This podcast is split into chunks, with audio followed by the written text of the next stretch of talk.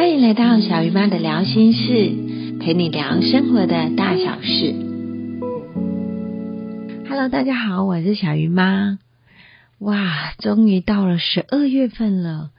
二零二零年，相信不只是台湾，在世界各国都是一个非常不平静的一年，因为有一些传染病的关系，造成其实很多行业都很萧条，然后想出去的、想出国的都出不去，很多呃做那种进口贸易的也因为没办法倒闭的倒闭，缩编的缩编。所以其实造成非常大的社会动荡。那终于，二零二零年终于要结束了。十二月份啊，是小姨妈非常喜欢的一个月份。我都觉得十二月份是一种感恩的的的月份，因为呢，你不只要感恩你的家人、你的朋友、你的同事、你的主管、你的同学，甚至你要感谢你自己。因为感谢自己这么努力，过去辛苦了一年了，终于要到尾声了。有在上班的朋友就会有年终奖金，那或许没有年终奖金，至少会有一个小小的红包。所以我很喜欢十二月份，因为圣诞节是我非常喜欢、非常开心的一个节日。那我们来谈谈圣诞节的由来。圣诞节啊，我们又称为什么？耶诞节啊。那耶诞节其实是庆祝，也不是说庆祝，纪念耶稣基督诞生，所以定为十二月二十五日，叫做圣诞节，又叫耶诞节。它原本还是一个宗教的节日哦。那基督徒呢，都会把它当成耶稣的诞辰来庆祝。所以啊，这一天呢，在世界所有的基督教会都会举办非常特别的仪式活动。那现在有很多耶诞节的庆祝活动跟宗教并没有任何的关联，就算是没有基督教的朋友啊，也都会互相的送礼物啊，送卡片啊，互相的感谢对方。所以呀，这一些圣诞节的活动就会变成。全世界普天同庆的日子，不知道你喜不喜欢耶诞节呢？那你们耶诞节都做些什么事情呢？而且你最期待的是圣诞老公公，孩子最期待也是圣诞老公公的到来。那我们来说说圣诞老公公他到底是什么样的一个人？其实圣诞老公公啊，他的原本是一个小亚细亚梅拉城的主教哦。然后他名字叫圣尼古拉，然后他死后啊就被尊称为圣徒，所以啊他是一位身穿红袍、头戴红帽的白胡子老爷爷，就是你现在看到圣诞老公公的样子。然后每年的圣诞节啊，他都会驾着他的麋鹿雪橇，从烟囱啊跑进各个户户家家里面，然后他还把圣诞礼物啊装在袜子里面。然后挂在孩子的床头或者是火炉的前面。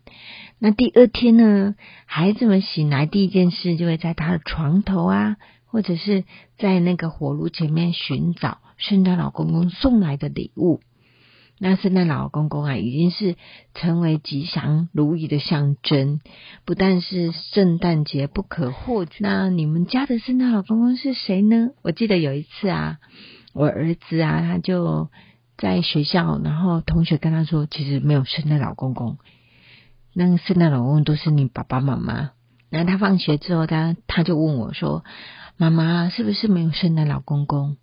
然后我跟他说：“你觉得呢？你如果觉得有就有，如果你觉得没有，就真的没有。”然后他就说：“那我来问 Siri，他很聪明，因为他玩 iPad，iPad 里面有 Siri，只要问他什么问题，他就会回答。”那他就问说：“Siri，请问世界上有圣诞老公公吗？”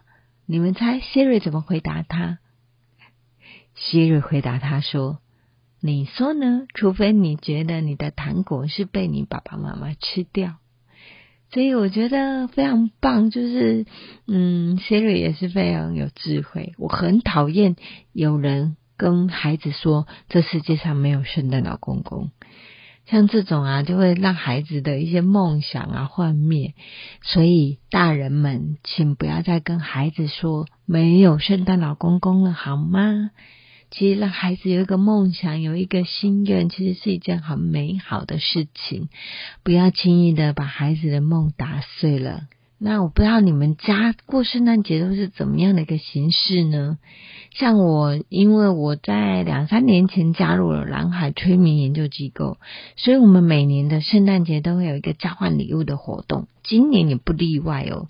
今年我们也是会有交换礼物。其实我觉得交换礼物其实蛮蛮啊蛮棒，也蛮开心，又有一个未知，买一个未知的感觉。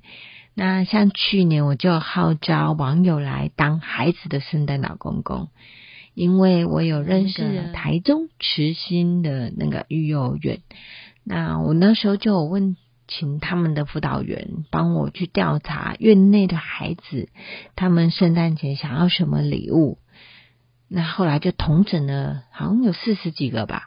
那我就把这些讯息铺在我的个人粉砖，然后有铺在我的个人网页，甚至我的赖群组上面，然后请大家来认购那些圣圣诞礼物，就孩子的梦想。那我记得里面有好几个孩子，他们要的是文具礼盒，或者是什么铅笔啊、彩色笔啊，甚至是一本激励的书，让我。感触蛮深的，甚至我会跟孩子说：“你看，你看这些孩子，他们的愿望都是这么的渺小，这么的非常的简单。那真的是我们每个人都要很感恩，因为我们其实都过得非常非常的幸福。那今年因为我实在有点忙，所以这个活动因为现在已经是二十几号了，来不及帮孩子们准备礼物。”所以啊，今年就没有邀请大家来认购圣诞老公公当孩子圣诞老公公的活动，但是我每年都会帮孩子的班上的小朋友准备圣诞礼物。像去年我就跟那个女儿的班上的老师说，我想要去布置。那个教室，所以我就买了很多那个壁贴啊，或者是那个挂旗呀，然后就把他们班上的教室都装饰了一下。然后我有订那个小袜子的卡，小袜子，然后里面放一张卡片，就送给每一个小朋友，然后写上他们的名字。我觉得小朋友收到之后都还蛮开心的。我觉得可以当孩子的圣诞老公公，真的是一件非常开心又快乐的事。像我们学就是小鱼的学校，小鱼跟美人鱼的学校，每年也都会在圣诞节当天一大早就会征求志工爸爸妈妈，然后去门口就穿圣诞服，然后在那边发糖果给小朋友们。我觉得这也是一件非常愉快、开心、幸福的事。那我已经连续两年都有去担任圣诞老人，今年也不例外。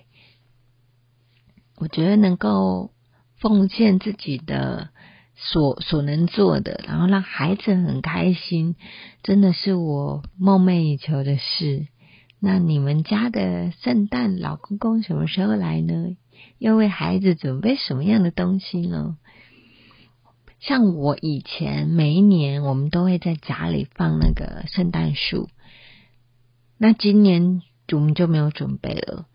因为其实圣诞树说真的不是很好收纳，因为收纳之后又一大个非常，然后家里其实空间都很小，没地方收纳，所以今年我就没有弄圣诞树。那往年因为我们都会在圣诞节的时候就安排活动，那我都是最后一个离开家里的，我就会把那个圣诞礼物啊先放在圣诞树底下，或者是放在嗯孩子的床头。那去露营回来，孩子打开门看到圣诞树底下有礼物，他们都会非常非常的开心。其实看到孩子的笑容，真的再怎么辛苦都值得了。那我们来跟大家分享一下，为什么圣诞树都会用松柏之类的东西？像国外啊，他们会用杉啊、杉木啊，或者是松柏之类的，因为这些树木呢都是常绿的树。它象征的就是生命的永存，所以在很多国家都会在圣诞节当天呢互赠圣诞礼物。尤其像德国这个地方啊，他们在十二月二十五号晚上，小朋友都会把鞋子放在窗台上哦，然后第二天他们就会发现鞋子里面放满了糖果跟小礼物，因为圣诞老人他会把圣诞礼物放在各个地方，放在圣诞树下，或者是放在火炉旁边啊。嗯，所以世界各地的圣诞老公公都会在圣诞夜当天，或者是隔天的早上把礼物送出去。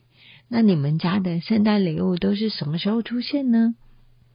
其实能够为孩子做一些让孩子开心的事情，而且孩子都会在圣诞节前后特别的乖，因为他们为了要圣诞礼物，那个月份都会特别的乖巧，早上不赖床，回家乖乖写功课。